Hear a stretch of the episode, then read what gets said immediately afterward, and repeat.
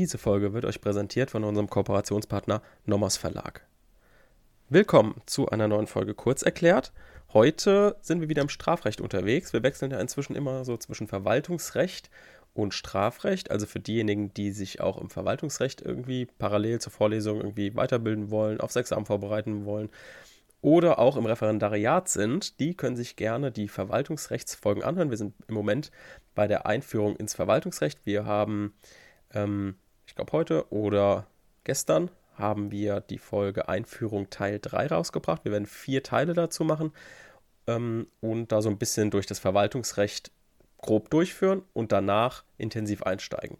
Diese Folge kümmert sich natürlich nicht nur ums Verwaltungsrecht, sondern um das öffentliche Recht generell und der Verwaltungs mit Verwaltungsrecht starten wir jetzt praktisch nur.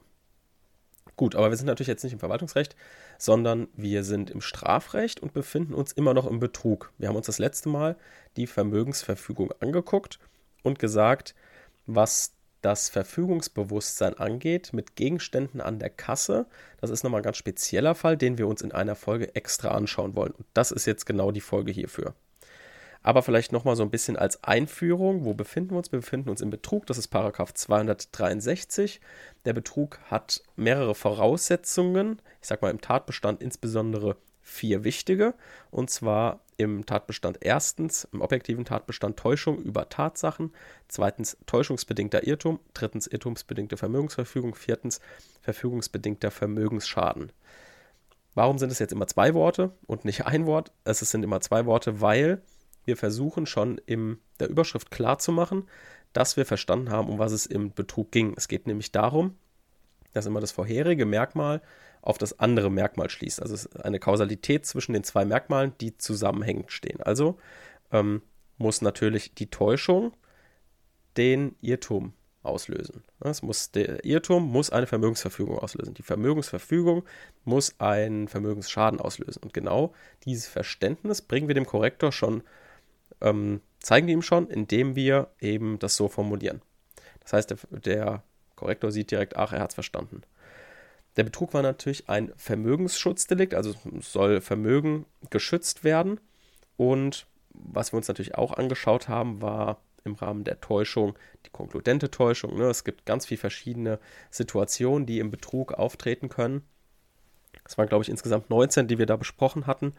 Und das war zum Beispiel Täuschung durch wahre Aussagen. Es gab den Wunderheiler, es gab die Ping-Anrufe und insbesondere auch Täuschung durch Hinterlassen hat immer eine große Rolle gespielt bei sogenannten ähm, Tankfällen, wo dann irgendwie vielleicht mit Wechselgeld da irgendwie ähm, äh, vertuscht wurde, dass zu, viel, äh, dass zu viel Wechselgeld gegeben wurde.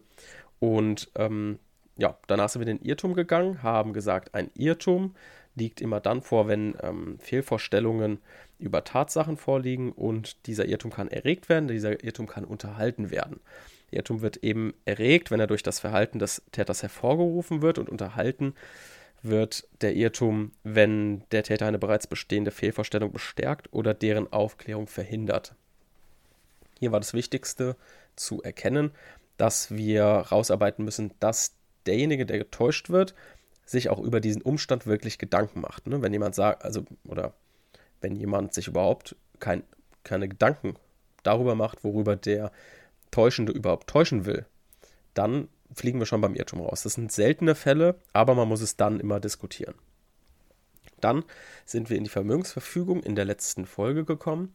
Die Vermögensverfügung ist das Schlüsselmerkmal, würde ich sagen, wo es die meisten Klausuren gibt, ähm, die darauf abzielen. Das ist insbesondere relevant in der Abgrenzung Diebstahl-Betrug. Ne, wir haben ja im Diebstahl das Merkmal des Gewahrsambruchs.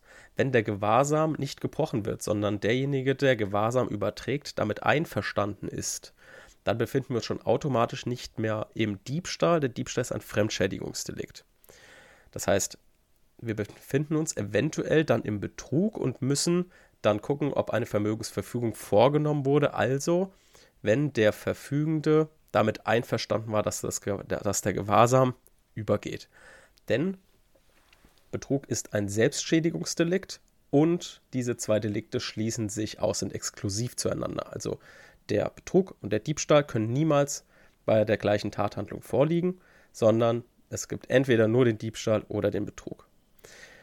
Und genau bei diesem Merkmal Einverständnis in den Gewahrsamsübergang befinden wir uns jetzt. Denn wir schauen uns an, wie die Situation aussieht, wenn jemand, wir nehmen mal das klassische Beispiel, das Winkelschleiferbeispiel, wenn jemand in einer Verpackung des Winkelschleifers keinen Winkelschleifer reinpackt, was auch immer das ist, weiß ich selbst ehrlich gesagt gar nicht, ähm, sondern eine Bohrmaschine reinpackt, die das Vierfache kostet. Damit an die Kasse geht im Einkaufswagen und der Kassierer den Winkelschleiferkarton sieht, denkt sich, ach, der Typ will einen Winkelschleifer kaufen, scannt den Winkelschleifer die Verpackung ab und der Täter geht weiter durch den Kassierbereich, geht nach Hause und hat somit eine Bohrmaschine im Karton des Winkelschleifers. Befinden wir uns jetzt hier im Betrug oder befinden wir uns im Diebstahl? Wenn wir anfangen, mal kurz grob zu überlegen, also erste Überlegung anstellen, was ihr auch in der Klausur macht, dann könnte man natürlich denken, ah, das muss ja eigentlich, klingt nach einem Betrug. Ne? Also es, ähm, jemand hat etwas versteckt oder täuscht über, also er täuscht ja darüber, was sich in diesem Karton befindet. Also der, der Täter geht an die Kasse und erklärt konkludent, ja, ich möchte einen Winkelschleifer kaufen und will aber eigentlich eine Bohrmaschine haben. Und diese Bohrmaschine ist eben in diesem Karton drin. Das heißt, Täuschung haben wir erstmal schön plus. Das ist gar kein Problem. Irrtum kann man auch schon sagen, ja, er hat sich darüber Gedanken gemacht, denn er denkt, ah, er scannt hier gerade einen Winkelschleifer ab. Könnte man also, könnte man sagen, ja, Irrtum liegt vor, damit wir zur Vermögensverfügung kommen. Und jetzt müssen wir gucken, ist der Kassierer einverstanden mit dem Gewahrsamsübergang des Artikels. Und jetzt kommen wir so ein bisschen an den Knackpunkt. Jetzt müssen wir uns fragen, in welchen Gewahrsamsübergang hat der Kassierer jetzt eingewilligt? Und damit sind wir jetzt genau im Winkelschleiferfall. Für diejenigen, die sich dafür interessieren, ähm, das ist ein Urteil vom OLG Düsseldorf, ähm, geschrieben in der NJW 1988, Seite 922. Ich lese kurz den Sachverhalt vor, die Zusammenfassung, damit wir wissen, über was wir uns unterhalten und alle nochmal den Fall vor Augen haben. Der Täter T hatte sich im Baumarkt für den Kauf eines bestimmten Winkelschleifers entschieden. In Klammern, was auch immer das ist. Der zuständige Verkäufer teilte ihm auf Nachfrage mit, dass die zugehörigen Trennscheiben nicht als Zubehör enthalten seien. T wollte auf die Trennscheiben nicht verzichten, sie aber auch nicht zusätzlich bezahlen. Er nahm deshalb vier Trennschreiben, legte sie in den Karton, in dem der Winkelschleifer verpackt war, und verschloss ihn. Anschließend ging er zur Kasse und legte den verschlossenen Karton auf das Kassenband. Der Kassierer berechnete nur den Kaufpreis für den Winkelschleifer. A bezahlte diesen und verließ den Baumarkt. Also ist dieser Fall natürlich etwas anders jetzt als meiner. Ich habe ja gesagt, der hätte das Ding komplett ausgetauscht, also eine ganz, ganz hochwertige Bohrmaschine reingetan. Es reicht aber natürlich auch schon aus, wenn er kleinere Dinge hinzufügt. Hier jetzt insbesondere natürlich nochmal relevanter, weil es Teile des Winkelschleifers sind, die separat verkauft werden. Also es ist irgendwie schon Teile des Winkelschleifers, ändert aber nichts an der gleichen Struktur. Also hätte auch eine andere Bohrmaschine sein können.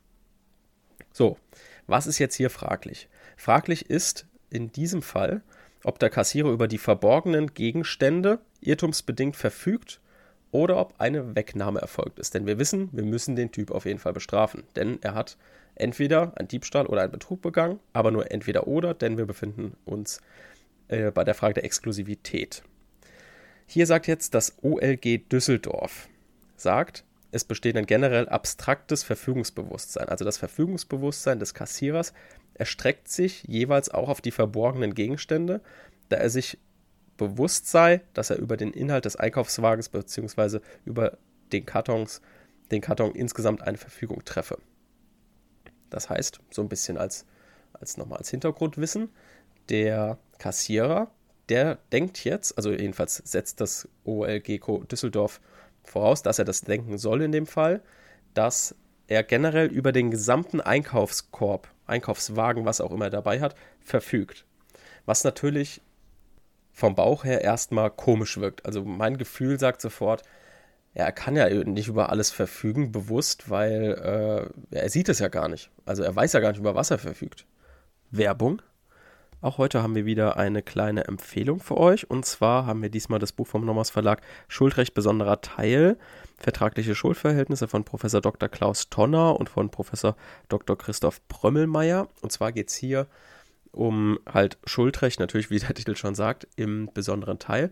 Mm, was ich hier besonders gut fand, ist, dass es halt die Neuauflage ist und eben schon diese Umsetzung der Richtlinie über den Warenverkauf und der Richtlinie über digitale Inhalte und Dienstleistungen schon mit drin ist im Buch. Also ich hatte es zum Beispiel für mein zweites Examen benutzt, weil ich eben genau dieses Thema aufarbeiten wollte, weil wir alle dachten, okay, das wird bestimmt Thema jetzt im zweiten Examen, ähm, weil es ja eben jetzt Anfang 2022 äh, ja rauskam, äh, das neue Schuldrecht und deswegen diese, diese digitalen Inhalte immer mal gern drankommen können im Examen. Und auch die Normen da im Verbraucherschutz 475, glaube ich, war das fortfolgende und so weiter auch ähm, ein bisschen neu gefasst sind und auch eben ähm, im Rahmen des Sachmangelbegriffs oder der Sachmangelprüfung auch ein bisschen was neu ist. Deswegen, das ist alles halt da schon drin. Deswegen kann ich das äh, euch sehr ans Herz legen. Ich habe es, wie gesagt, auch zur Vorbereitung aufs zweite Examen benutzt. Bei mir kam jetzt leider äh, kam es nicht dran. Deswegen wahrscheinlich in den nächsten Durchgängen wird es irgendwann soweit sein, dass es zumindest im zweiten Examen läuft. Im ersten mit Sicherheit früher, weil im zweiten Examen wartet man oft auch erst auf die gerichtlichen Entscheidungen. Das dauert natürlich immer länger, als wenn sich da jemand vom Prüfungsamt hinsetzt und eine Klausur baut und Bock auf diese Umsetzung der, was auch immer, mit, äh, mit äh, digitalen Inhalten hat. Deswegen, ähm, wenn ihr euch darauf vorbereiten wollt, könnt ihr da gerne reinschauen. Das ist auf jeden Fall eine große Hilfe. Werbung Ende. So, deswegen ist dieses generell abstrakte Verfügungsbewusstsein schon sehr weitgehend. Nehmen wir mal an, er hat da äh, jetzt nicht nur den Winkelschleifer reingepackt, sondern zehn iPhones. So, dann sind zehn iPhones noch drin in, in, diesem Kasten und dann sagt das Gericht genauso, ja, er hat jetzt generell verfügt über alles, was da drin ist. Das ist schon sehr weitgehend, würde ich sagen. Und deswegen hat der ähm, BGH ihn korrigiert und auch, es ist herrschende Meinung geworden, also auch Eisele zum Beispiel hat, ähm, hat die gleiche Ansicht und zwar ist es so eine bisschen pragmatischere Lösung und es sagt, dass eben ein Verfügungsbewusstsein generell konkret bezüglich der einzelnen Warenteile vorliegen muss. Also, die argumentieren sehr schön hier mit der Definition und mit der Abgrenzung auch.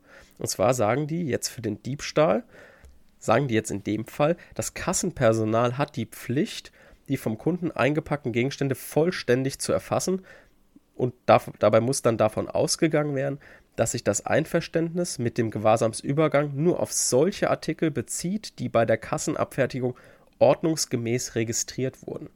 Ne, die haben also schön argumentiert mit, dass sich das Einverständnis mit dem Gewahrsamsübergang, also die haben hier schön abgegrenzt, Art Diebstahl, Betrug. Hat jetzt der Einzelne wirklich ein Einverständnis zum Gewahrsamsübergang für jedes einzelne Produkt erklärt. Also nicht so generell sehr umfassend, sondern einfach konkret auf jedes einzelne Produkt. Was ja auch Sinn macht, weil wenn wir uns für jedes einzelne Produkt auch fragen, ist es jetzt Diebstahl oder Betrug, muss man halt einfach differenzieren. Das ist halt einfach nicht, kann nicht so generell abstrakt angenommen werden. Und somit liegt auch nur in Bezug auf die zu erfassenden Artikel eine Verfügung in Gestalt einer bewussten Duldung seitens des an der Kasse sitzenden Angestellten vor. Hinsichtlich aller anderen Gegenstände kommt dagegen ein versuchter bzw. vollendeter Diebstahl in Betracht. Also für diese, hier in dem Fall jetzt, für diese Trennscheiben, die dazugepackt wurden, worüber der Kassierer kein konkretes Verfügungsbewusstsein hat, da hat er jetzt keinen Betrug begangen weil er hierüber keine Ver Vermögensverfügung treffen konnte, weil er hierzu gar nicht sein Einverständnis zum Gewahrsamsübergang erklären konnte, weil er gar nicht gewusst hat, dass die dabei sind. So, das ist also sehr, sage ich mal, sehr praxisnah. Ja, und was ist jetzt der Hintergrund von dieser Meinung? Und zwar von dieser Meinung generell konkretes Verfügungsbewusstsein. Hier ist eben der Hintergrund, dass man sagt, ja, es ist hier ja gar kein Kaufvertrag zustande gekommen, also eine Verfügung konnte hier gar nicht erfolgen, denn der Kaufvertrag wäre die Voraussetzung für die Geltendmachung des Kaufpreises. Hingegen jetzt das Unterlassen der Wahrnehmung von bestimmten Schutzrechten gegenüber diesen Winkelschleifern, weil die stehen ja noch im Eigentum des Marktinhabers, ist jetzt nur die Kehrseite der Wegnahme. Das heißt also, wenn hier jetzt ein Kaufvertrag zustande gekommen wäre, also wenn das registriert worden wäre, dass da noch die Winkelschleifer drin sind, dann wäre der Fall natürlich ein anderer. Aber dadurch, dass überhaupt gar kein Kaufvertrag zustande kommen konnte, deswegen liegt eben keine Verfügung vor. Und wenn jetzt jemand eben anführt, ja, das Unterlassen der Wahrnehmung von Eigentums- und Besitzschutzrechten wäre jetzt auch irgendwie eine Verfügung oder sowas ähnliches, dann muss man natürlich sagen, ja, das ist nur die Kehrseite von der Wegnahme. Also, weil jede Wegnahme führt dazu, dass jemand seine Eigentumsschutzrechte ausüben kann. Okay, das soweit zu diesem konkreten Fall. Wir merken uns also, wenn wir so einen Fall haben, müssen wir einen Meinungsstreit führen und zwei Meinungen anführen. Einmal das generelle abstrakte Verfügungsbewusstsein, also ja, der hat einen Betrug begangen, weil die Vermögensverfügung gilt über alles, was in dem Einkaufskorb ist. Und wiederum die andere Meinung sagt, nee, nee, nee, wir müssen uns hier ein bisschen genauer die einzelnen Produkte angucken. Denn über jedes einzelne Produkt muss der Kassierer eine, Verf eine Verfügung treffen, also ein Verfügungsbewusstsein, ein generell konkretes haben. Und deshalb ist bezüglich des Winkelschleifers kein Betrug begangen, weil er den ordnungsgemäß bezahlt hat in unserem Fall. Aber über die Trennscheiben, da haben wir geguckt, Betrug ist es nicht. Also ist es Diebstahl, Bruch fremden Gewahrsams, weil es gegen den Willen und oder ohne den Willen des ursprünglichen Gewahrsamsinhabers erfolgt ist. So, das heißt, wir haben uns diesen Fall jetzt genauer angeschaut. Ich hoffe, er ist euch klar geworden. Wenn noch Fragen natürlich offen sind, immer gerne uns schreiben und gerne auch eine Bewertung dalassen. Da freuen wir uns immer sehr drüber. Dann sehen wir auch immer so ein bisschen, ah, wie gefällt euch der Podcast? Können wir noch irgendwas ändern? Bei Kritik natürlich immer gerne auch eine Mail, damit wir uns natürlich auch immer wieder verbessern können, ist klar. Und ja, dann hören wir uns das nächste Mal. Tschüss.